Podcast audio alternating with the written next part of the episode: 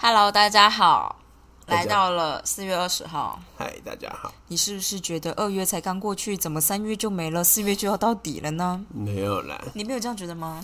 我觉得二月我们都在搬家，然后二二八大家来玩，然后这对我来说是一个分界点。那三月呢？三月就是我有突然没了点废，但三月我就是一直在打电动，我玩了巫师一跟巫师二，I don't know what to say。今天玩到巫师三。I don't want 我先说一下，阿婷刚刚喝的粉红酒，她现在会咳咳笑。好，我要来念那个，呃，我们昨天预告过的拖延者一号，就是害怕失败的类型。第一章是序章，是不是？第一章就是告诉你拖延者有哪些哦就是阶段什么之类的，你可以回去听我之前的 podcast，好的 then you will know。好，拖延者一号，害怕失败类型，适应不良的完美主义者。哦，我那时候看这一章，然后我觉得我就是有一部你是吗分是这个。哦，很多拖延者担心他人的评断或内心的自我批判，害怕被别人发现自己的不足，害怕自己尽了最大的努力还是不够好，害怕自己达不到标准。他们的担忧反映出对失败的恐惧。我们认为，就作者拖延可能是他们因应这种恐恐惧的对策。Right 其实我觉得我可以属于这类，可是我又不完全属于这类你。有一点呐、对，但是我没有真的那么怕失败。对，好啦，恐惧失败，用拖延保持 perfect perfection。David 是一家大公司的律师，他在校成绩优异，在一所竞争激烈的法学激烈激烈的法学院就读，他常受拖延之苦。有时为了写辩护状或者是考试 K 书而通宵熬夜，不过他的表现始终相当出色。他后来到一家声誉卓越的律师事务所上班，感到非常自豪，希望自己有天成为事务所的合伙人。大卫常对案件做多方面的思考，但不久他开始拖延一些该做的事情，比如说背景调查啦、约见客户啊、撰写辩护状啊。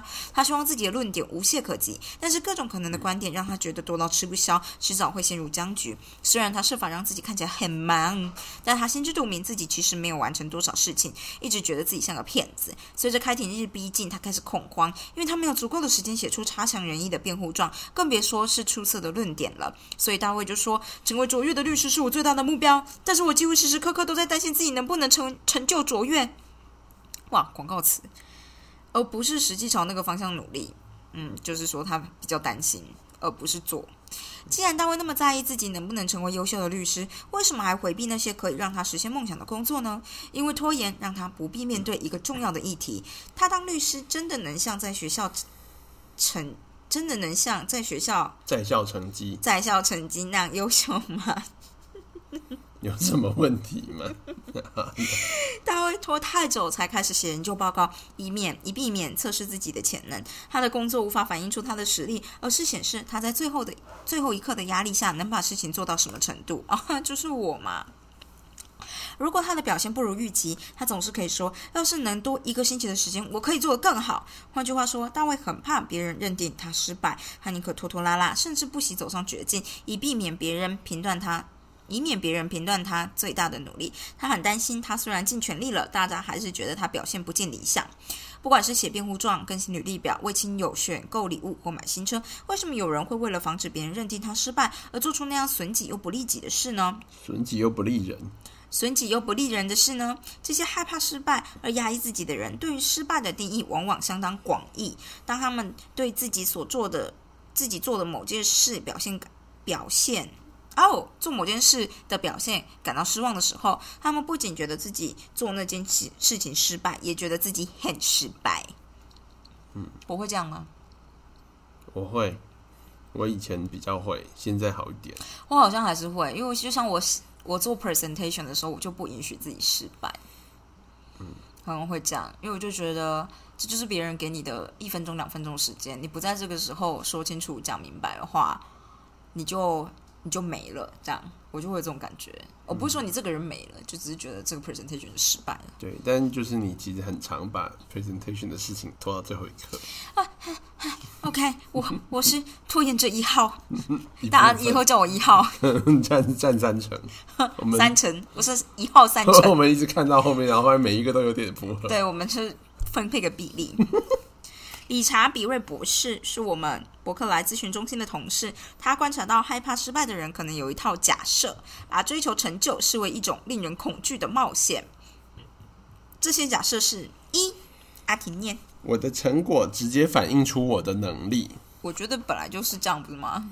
二，二，我的能力高低决定我的个人价值。所以也就是说，我能力越强，我觉得我自我价值就越高。所以呢，第三点就是我的成果反映出我的个人价值，就是把一跟二的逻辑连接在一起变三了。所以它就会变成自我价值就等于自我的能力等于自我的表现，所以表现就等于你的能力就会等于你的自我价值。对，所以你如果做出来的成果很烂，你自己的价值就会烂爆这样子。哦，对，自我价值等于能力等于表现。可是什么是自我价值啊？就是自我认同，就是像是因为哦，你可能不太懂，因为你常常你你就是很健康的心灵，你觉得自己就是很棒、很可爱，我已经很努力了，就算失败也还是很努力了。对对。但是我完全可以理解这个心态，就是我就是要靠客观的东西被人家肯定。就是像我小时候，如果我考试没有考一百分，我就很烂，我就不应该这样子，我就是 真的假的。对啊，国小不可以不考一百分，你考九十五分是你是错什么？你有什么好错的？你字不会写吗？这样子，我当然对是这样子对啊，我忘记怎么写了。或者是你你是不是没有检查？那就是你的错嘛。然后所以就是你会，自己这样跟你自己讲话？我爸妈这样教我，所以我后来自己身体里面内心就会这样告诉我，哦，好严苛哦。这就是这样子，这就是我就是后来在打球的时候有意识到这件事，就是我的内心的自我对我的人很苛责。当我没有打好一颗球的时候，我内心的人会骂我自己，然后觉得我不应该做这么差，然后我就会越打越沮丧。哦，你是不是很喜欢我们家？对，所以我就是第一次被你带去你们家，我就爱上你们家。因为我们家就是不不特别苛责。好的，我现在要灌灌母母性，不是母性，不是，弄错了就是什么呢？灌妻我觉得很多性结婚的夫妻，就是老婆都会说：“我并不是你妈。” That is very important。好的，我没有觉得你是我妈。好了，反正、严苛哦。对，就是所以我完全可以理解这个概念，就是你的自我价值会完全取决于你表现出来的成果。所以就是我其实我还记得我大三的时候、有一次，就是因为我以前常常翘课，我上完大我上大哦，我高中考大学基本上就是在证明自己的价值。就是我一定要考上台大医学系，因为这是第一志愿，代表我是一个很棒的人。我都没有考上，我会对自己有所怀疑。嗯所以我就是考上以后，我就超肯定自己价值，还好你考上了，不然你就人格崩坏嘞。也还好。那时候其实有自我调试了一下其实我调试也是蛮好的。那还行啊。对，因为我一开始觉得我不会上。好哦，anyway，反正后来呢，我大一、大二都没怎么在念书，我都一直就是走在及格边缘。嗯后来大三的时候，我就觉得我明明就是这么厉害的一个人，我应该要证明自己的能力。嗯所以我就上学期我就超认真的上课。然后我就觉得就是。当然这是好事，就是我就很认真上课，然后我就那一个学期我就是就是念书念很认真，然后就考试考的还不错，甚至有一两科我考到几乎全班的前面两三名这样子，然后我就觉得念医学系的都是疯子。我就觉得我证明我的价值了，所以我之后就再也不太那么念书了。我觉得我证明过啦，那就够了。我证明，我只是那时候有一劳种，永逸的证明呢我。跟你说，为什么那时候在想要证明这件事？因为我就是大一、大家都不太念书，然后我就一直走在及格边缘，甚至有几科会被挡掉。所以其实我那时候就是产生一种自我怀疑，就是我是不是其实没有真的那么好。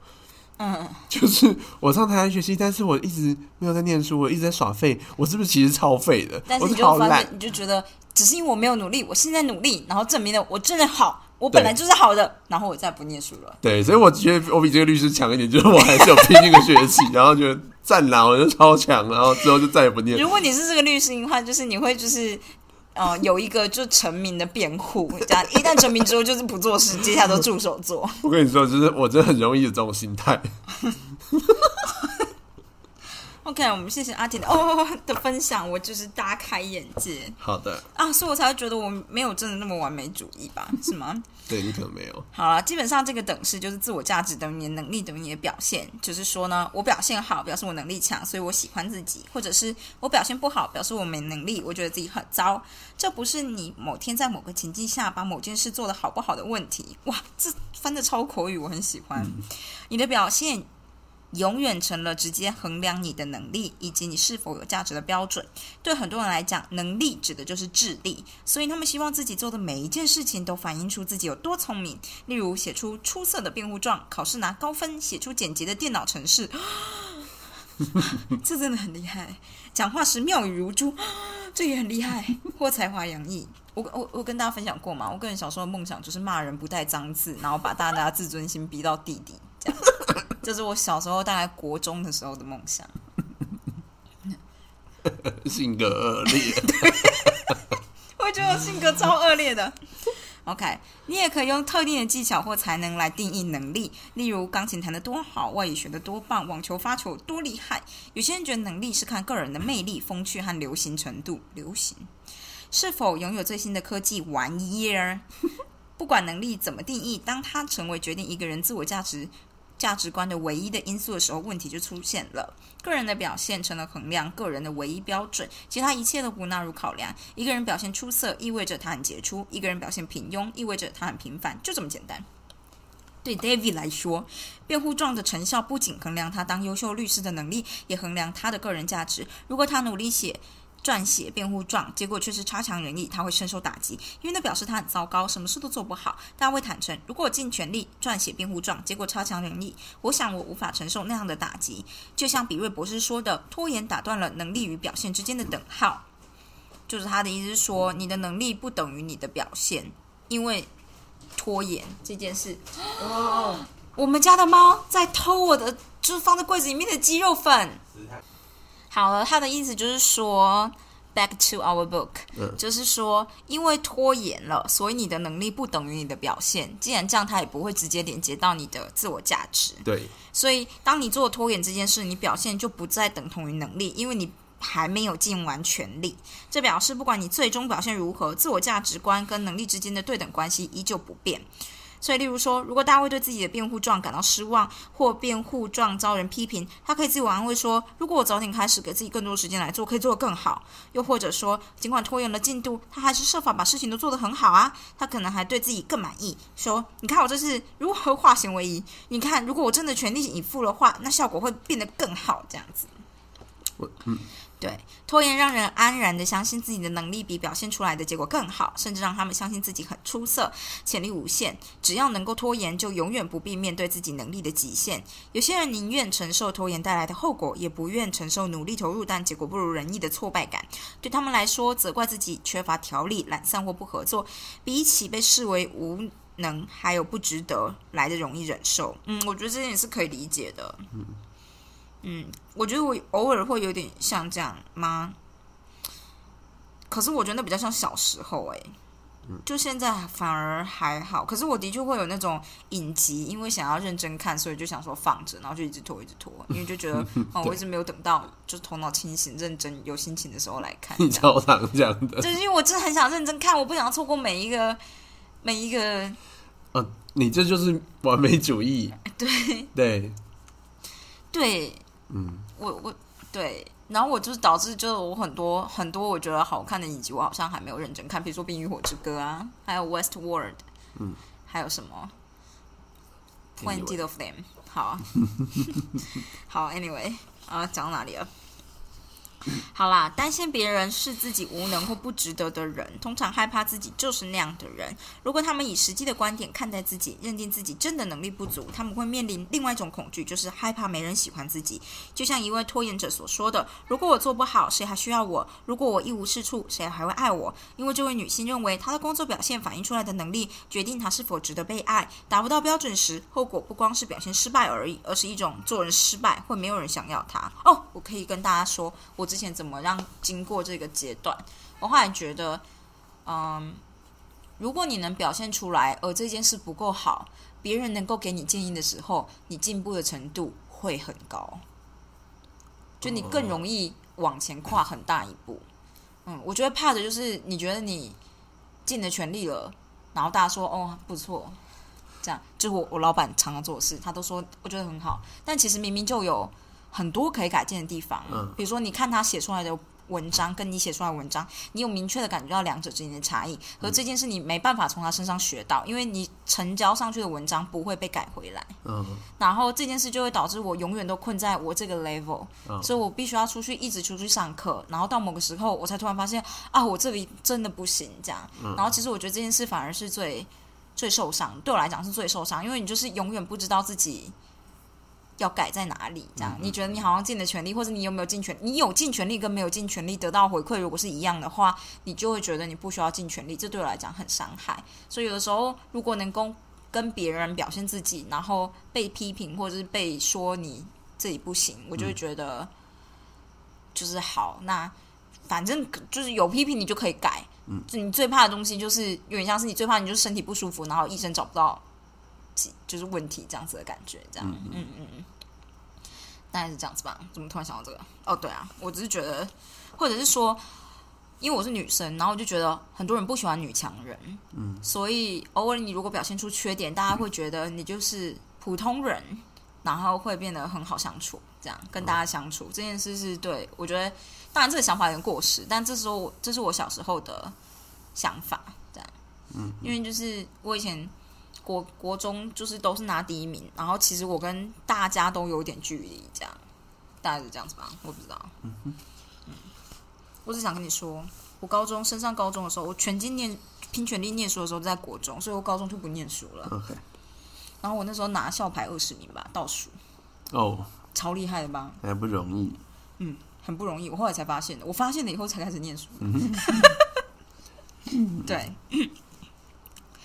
好的，所以我看看，我们可以先念完这一小段，然后明天再继续，就是有一些就是嗯。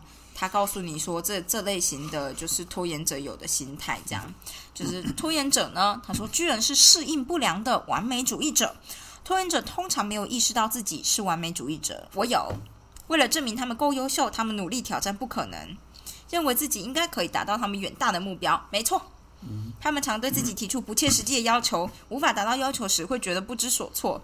对了，失望之余，他们便以拖延的方式回避要求。嗯多数拖延者感到不解的是，明明他们常常把事情搞得一团乱，怎么可能是完美主义者呢？对啊。盖瑞是一位自由接案的网站设计师，他如此看待自己。他说：“他做事一向是半吊子，最后刻才匆匆把事情完成，有时候还做不完，怎么可能是完美主义者呢？”心理学家认为，完美主义者分成两种，一种是适应型的，一种是适应不良型的。适应型的完美主义者自我要求很高，相信自己的表现能达到要求，哎，就是《原子习惯》的作者。嗯哼。这种如愿以偿的完美主义，感觉像他个人特质的一部分，也是自尊的基础。适应不良的完美主义者，自我要求也很高，但是对自己感到失望。在适应不良的完美主义中，你要求的标准和你对个人表现的看法有落差，所以你容易批判自我，情绪消沉，自尊低落。适应不良的完美主义者对犯错非常在意，就像心理学家大卫，呃，又是一个大卫伯恩斯所说的：高成就的人通常不是倔强的完美主义者。就是说，有很高成就的人，通常不是太固执的完美主义者。嗯，冠军运动员、成就非凡的企业家、得诺贝尔奖的科学家，通常都知道，知道自己偶尔也会犯错，日子偶尔不会太顺遂，有的时候会表现不佳。尽管立下远大的目标而奋斗，他们也能忍受偶尔达到。达不到目标的挫败和失落感，他们知道自己可以改善成果，因此更加努力。相反的，完美主义的拖延者往往对自己有不切实际的期许。多年没运动的女性想在两周内练练出一流的体力状态。嗯，我我我今天的就是健身环到一百四十等，然后就是被米普利老师骂了。米 普利老师。如果没有在玩健身环，就不知道米普利老师就是一个在旁边有的一个没有脸的男人，他会带着你做热身运动跟手操。然后还有就是各种任何的动作，他都会在旁边有个小荧幕指示你怎么做，这样。然后就是你收操完，他就就总结你今天运动成果。就我今天运动时间太长了，他就说：“哇，你今天……”然后手上拿健身环就直接掉到地上，居然运动了太久了。这样我就想说，你健身环掉到地上也太 drama 了吧，米普利老师。李普利老师，他觉得你不可以这样子操自己。对，他就说你真的要注意一下你运动的时间。当做一个没有嘴巴的男人那边就是拧我。好了好了，好，对。我刚念哪里？哦，这里。那想在两周年主义，我我其实没有要练体力，我只是很想晋级。新手小说家希望自己的第一份手稿就达到出版的要求。不懂时间管理和学习技巧的大一新生，希望第一个学期每科成绩都是优等。哦，我之前有想过，但我后来很快就放弃了。年轻小伙子希望自己每通电话都能邀约成功。嗯，是吗？你们会这样吗？就约女生吧。哦，没有，我挫败很多，所以我没有这个期待。OK，我是说一开始会觉得每一通都要约成吗？不会啊，因为没有成功过啊。业务员希望每位顾客都消费，结果原来原本用来激励他们达成目标的高标准，却成了不可能的任务，阻碍他们的努力。你需要问自己一个重要的问题：你设定的目标是为了让你进步，还是让你更加沮丧失落？问题不在于你的标准有多高，才导致你变成适应不良的完美主义者，而是你觉得自己的表现落后标准有多大，那些标准有多么不切实际和强人所难，以及你对于自己无法达到目标的评断有多严苛。当完美主义变成一种问题时，就可能出现拖延的现象。拖延的完美主义者有一些坚持的信念，即使你没有意识到自己有那样的信念，那些信念依旧操纵着你。他们可能表面上看来很高尚、很合理，却可能让你对生活产生极度的不满，导致你拖拖拉拉，毫无进展。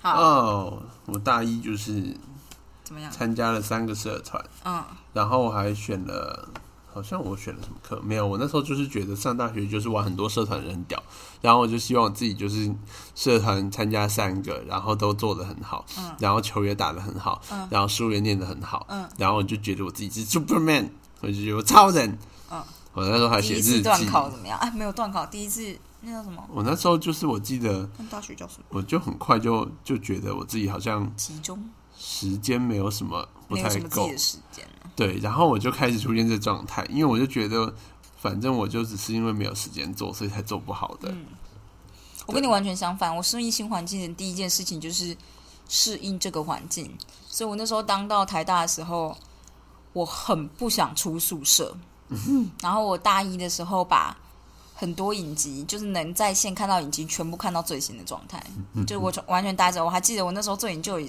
最 enjoy 的一件事情，就是因为那时候住大一女，所以我就会下去大一女买一个呃青酱意大利面，然后上来吃。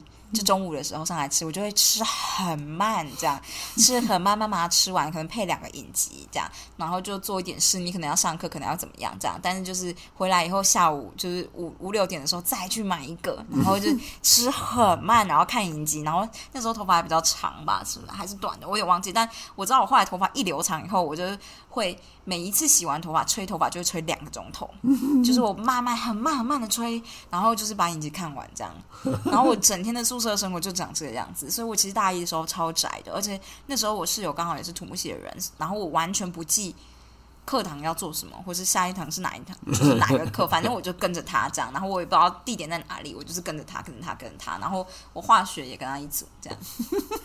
就是我就是我适应环境，就是必须要龟缩在某个地方，就像我现在住在你这边，就是山上的宿舍，我可能觉得还不够不够有安全感，我就会一直缩在我觉得有安全感的地方，大概住半年以后或两个月，我才慢慢出去走，这样。概是这样，我就是一个超怕生的小孩。你就去走过断桥了，哦哦哦，对啊，旧铁桥，超超怕被人家抓走的。当地人都没几个人走过 那个地方。我觉得那地方真的太危险。好的，大概是这样子。嗯，但是我就是觉得，你说，我觉得我就是呃，后来又比较就是改善这个问题，你说完美主义者吗？还是对什就是？自尊第一这件事情。嗯，就是我觉得我就是跟你交往之后，慢慢就是累积起来的。哦，因为你一直觉得我打击你自尊。对我那时候就是自尊很低啊，所以我经不起被别人别人批判。没有，我觉得你那时候自尊很高，所以你经不起被别人批判。没有没有没有，那就是一体的两面。哦，OK 嗯，就是自尊很低的时候，你才会其实很很容易更小灯啊，自尊心很低，对自尊心很低，就是你应该说你比较自卑，但是我觉得那是自尊很高、哎，哦、我觉得就是就我来看，那个就是低自尊的表现。好吧，嗯，对，就是我觉得，嗯就是自尊的东西，它是叫那个，我觉得定义上面是对自己的认知，就是你觉得自己是多好的一个人，嗯这件事情。然后，但就其实我的潜意识里面，其实我对自己的认知是很差的，就是我都是由外界的东西来评断自己，所以我会一直塑造自己是一个很棒的人这件事情，然后不断的加强这个信念，让我自己觉得自己很好。那这是一个办法，但是有时候这东西没有，就是就是很空。哦，我可以跟你说一件事，为什么我会有这样的性格？我觉得其中一个就是其中之一是我爸妈对成绩完全不要求。哦哦，我就是我一直考一百分之类的回去，他们也不会给你奖励，也不会，就是他们会表现说哦，我觉得好棒哦，嗯就是那就眼睛没有带期待的那种，就觉得很棒。然后你就身为小孩，你就知道他们觉得无所谓，或者是你在写功课说你要念书要准备考试的时候，他们就说你你就是不许做这件事，你先去做家事。嗯，然后可是，在另外一方面，学校的人又跟你说，因为你拿一百分，所以你很棒，所以这两件事导致我很冲突。嗯你懂吗？就是我小时候就经历这种冲突，所以我后来就觉得，感觉成绩很棒，不是我在家里面得到爱的方法。但其实小孩子最希望得到的就是别人的赞赏。然后我一方面可以从学校得到赞赏，可是一方面在家里又完全拿不到。嗯就是就是一个如此冲突的环境呢、就是好夸张。我现在想起来，那你这样可以健康长大也是蛮特别。干，我真是一一不小心就会走偏吧。对，哦，但是我觉得我就是，嗯，我觉得我这几年呢，就有发现一个现象，因为前半年我一直自己生活在山上，然后没有跟你一起生活，对，然后我自己在我自己很易怒、我欸。回到自己生活的状态下面的时候呢，就是没有，我觉得你就是你自己生活的时候也会变得很易怒，哦，因为我就不喜欢别人的干涉我的私人领域。对对，你 我觉得呢，而且大概三天就会出现的现象。我们能结婚，你真的要感谢我，让你跟你结婚呢、哎然后啊，对，然后我我我就是发现一件事呢，就是当我就像是我之前在台大的时候，我出去外放，尤其是去云林的时候，因为云林你没办法每天回来，所以你一定是一周有五天会待在那边，那就是自己生活。然后我就会在那个时候突然觉得，我觉得我生活变得很空虚，我觉得自己的那个存在感有点慢慢消失的感觉，而且就是我自己生活，我这个人很怕死。很怕死的原因，是因为我很怕自己的价值没有获得肯定就死了，就是这件事情让我很不安。然后就是当我自己一个人生活的时候，这件事情会越来越强烈。然后像我那前半年，就是就会慢慢觉得说，我一定得要做些什么东西，嗯，要不然我就好像没有什么，就是觉得我那到底有在那边干嘛，就没有什么意义。所以你就报了 Voice Tube。对对对，虽然后来失败了，但是就是那就是当下一个目标。就是虽然考那时候有在准备考试，考试是一个目标没有错，但其他的我还是觉得就是还是得要做一点真正对未来长期有点帮助的事。但是自从就是你上来以后他就呢，开始打巫师了。嗯，我就觉得我的就是人生被肯定了，有这个家伙愿意就是跟我在一起 你不要再放闪了，我要被骂。啊！我就想说，我刚刚想说讲这个，一定会被邻居骂 啊。反正就是这样子，我就觉得我的价值被肯定。可是我也没特别肯定你的价值啊。你不用特别说，我也会觉得你有肯定我。就是你愿意在，就是跟我在一起，我就觉得，嗯，我就是有人爱。你是不是下山三天回来，觉得我很 dis distance from you？不会啦，还好，哦，有一点点而已。我觉得我比较像猫跟小玉一样，对，就是有点久没见，你就觉得嗯。是可以不用靠太近啦，这样你可以不要靠我太近嘛，这样 尽量不要碰我，这样小玉也明确表述出这样的感觉，我觉得一开始 小玉真的超可爱的好的，大概是这样子。哦。但是我现在就觉得我不能，因为我最近就是很常耍废，就是因为我觉得我好像就是心灵上获得满足的时候就会耍废。不是我很想叫你不耍废，可是我又怕这样子会激怒你，所以我就是都没有特别说。我想说，我只要认真一点，你自然就会觉得有点害怕哎、。我觉得有一点，就你在认真的时候，我会想要说，干你在那边一直努力，我不能在那边一直废。耶你看大家，这就是成为好妈妈的秘诀之一。你看，好的，对，嗯，那这样子吧。大概是这样子。嗯，我刚刚本来有要讲一件事，但我完全忘记了。嗯，哼，好，我不知道，我只是觉得我我的家庭对奖励这件事情态度很不一致，所以到底我应该要怎么样对我的小孩比较好呢？这样，因为我有看过那种你就是家长给你小孩很正向或正面的肯定之类的东西。但是到某个时刻，他会突然，就是当他遭受到第一次挫败的时候，就会，呃，就是比较容易一蹶不振。但我觉得也还好啦，就像我以前，我还记得我国中，因为都拿第一，但我只要没有考到一百分或九十分，就是九十五分以上，我后来觉得考差了，我就会惩罚自己一餐不吃东西，然后喝一罐七百 CC 的牛奶，也不是真的不吃东西啊。但因为不吃东西对我来讲惩罚很大，我觉得去喝一罐七百 CC 的牛奶，你一次把它喝完，你其实会觉得很痛苦，这样作为某种程度的惩罚，但又不是真的会很伤害身体。我觉得，OK，但就是你会觉得这餐既然没有吃到东西，还还还喝了这么多东西，然后肚子很饱，然后尿完以后就会饿，大概是这样子。但好像就是那是我第一次发现，当我一直维持第一名，然后成绩一掉下来，我就是心情会超级低落的。然后我得想办法从谷底爬起来，这样。然后这件事再次发生的时候，就是大一的时候，因为考太低分了，这样。然后不知道怎么办，就是你再怎么努力也考这么低分的时候，我就觉得好好无力哦，这样。然后就开始看影集，嗯，大概是这样。我觉得就是对小孩来说，就是我觉得每个小孩的历程都是完全不太一样，因为就算你是同一个系统长大的，你还是个性差很多。对啦。所以就是我其实觉得。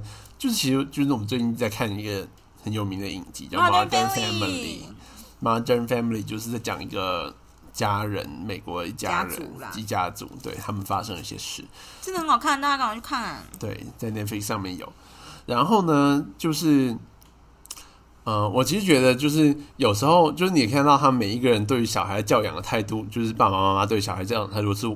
不太一样的，然后，但是我其实觉得重点就是说，就像是里面有讲到说，有一个小孩，就是他就做了一个东西，然后他妈觉得就是你要鼓励他，但是他爸就觉得这东西就是个烂货，你就是要告诉他你不能做这这么烂的东西。做你做一个爆烂，这就很丑，你不能跟他说这很漂亮，他之后去学校会被人家笑。对，但就是事实上，就是其实我觉得。怎么样呢？其实都可以，主要是当你告诉他，就像是他告诉他这件事情，这个东西其实真的很烂的时候，你要花时间去陪他度过他挫折的那段时间。就是我其实觉得花时间陪伴这件，就是其实我觉得跟猫有点像，就是其实你也就是你没有花时间陪伴，他就不会，就是他他就算学到事情，他也不是从你这边学到的。嗯，那对你来，这就是这件事情就不是跟你无关了。嗯，所以疏离感就是会越来越强。其实我后来觉得，就是有时候东西方的教育方式，就是并没有特别要一定哪一边比较可以。重点是，就是你要花时间下去陪。我会觉得，我爸会花时间，就是陪我们在某些时刻，比如说第一次说谎的时候啊，对，然后或者是第一次你情绪崩溃的时候，或者是我们家宠物死掉的时候，就是他们都会陪在旁边这样。然后就像是我第一次就是 break down，就是。我高中的时候吧，然后跟我的 前女友每天讲电话，我不知道有跟你说过这件事。我们每天讲电话，他都用他的手机，他他们家电话打我的手机，然后我们每天讲。那个月他们家电话费就直接破万了，然后这件事就直接吃屎，就是因为你你你不就是你知道家里的电话费破万嘛，然后所以我就觉得。就完蛋，然后你身为小孩子，你不可能有这么多钱去 cover 这件事情，所以那个时候我就是想说要跟我妈说这件事情，然后呃，我就很紧张，嗯，对我觉得所有的父母都会看出自己的小孩很紧张，然后我那时候就是很紧张，讲到快出哭出来，我都还没说，我就说我需要，我就是我跟我妈说，我妈，我需要跟你说一件事情，是很认真的，我们需要坐下来。就是你好好听我说，这样，因为我妈以前就是所有事情你跟她讲，她都是比如在做家事啊，我在干嘛干嘛，她不会真的就是坐下来听你说事情这样。然后就我妈愿意做这件事，我当下就哭出来这样，然后边哭边她讲完，然后她就叫我打电话给就是我同学的妈妈这样，我在旁边一直哭一直哭，我觉得超恐怖，我想躲起来这样，大概就是这样子。然后那次就觉得好感人哦，这样。就像林继晴第一次来我家被我爸妈发现的时候，我也是直接躲到厨房去躲起来，因为我就觉得 太恐怖了。我之前就是太胆小了，你懂吗？对，嗯，我觉得就是关键就是在这里，因为就是我其实觉得我就是没有特别获得这东西，所以就是我觉得我的成长就是我会归功于父母以外的人。就是我会觉得是别人陪伴我成，我会觉得是同学陪伴我成长，或者甚至是补习班老师陪伴我成长。我我不会觉得是父母陪伴我成长。可是我不会归功谁哎。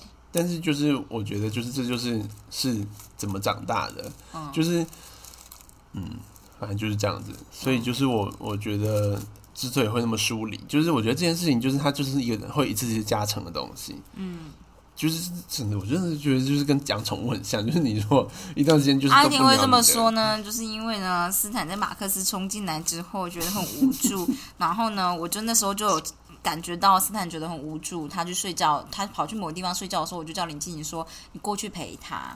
就林静怡那天太累，他就跑到旁边去，然后他就睡着了，然后他睡着一直动，然后斯坦可能就觉得你很不尊重我，我不知道啦，然后他就跑走了，结果隔天。就是斯坦就开始变得跟林经理很疏离，然后他就一个心碎这样。对，然后阿婷心碎之后，他接下来花超多时间在陪他，然后斯坦才慢慢变得比较像以前的小孩子这样。对，我可是把这个时间让给你，因为一般来讲都是我陪他在那个时间。对，结果就是我不知道，他就睡着了。然后我知道你跑去洗澡啦，对啦，你没有真的陪他我就睡。陪他睡了一下，然后想说哦，他看起来比较稳定，我就想说让我先去洗澡，然后洗完澡我就出来坐在电脑前面，然后他就后来就变得非常不安，然后发现我可能不在，哦他就开始可能狂狂暴舔毛之类的东西，对，应该是。对，然后这就是为什么我每次在猫咪很不安的时候，都一定会停下所有的事情陪他们，这样。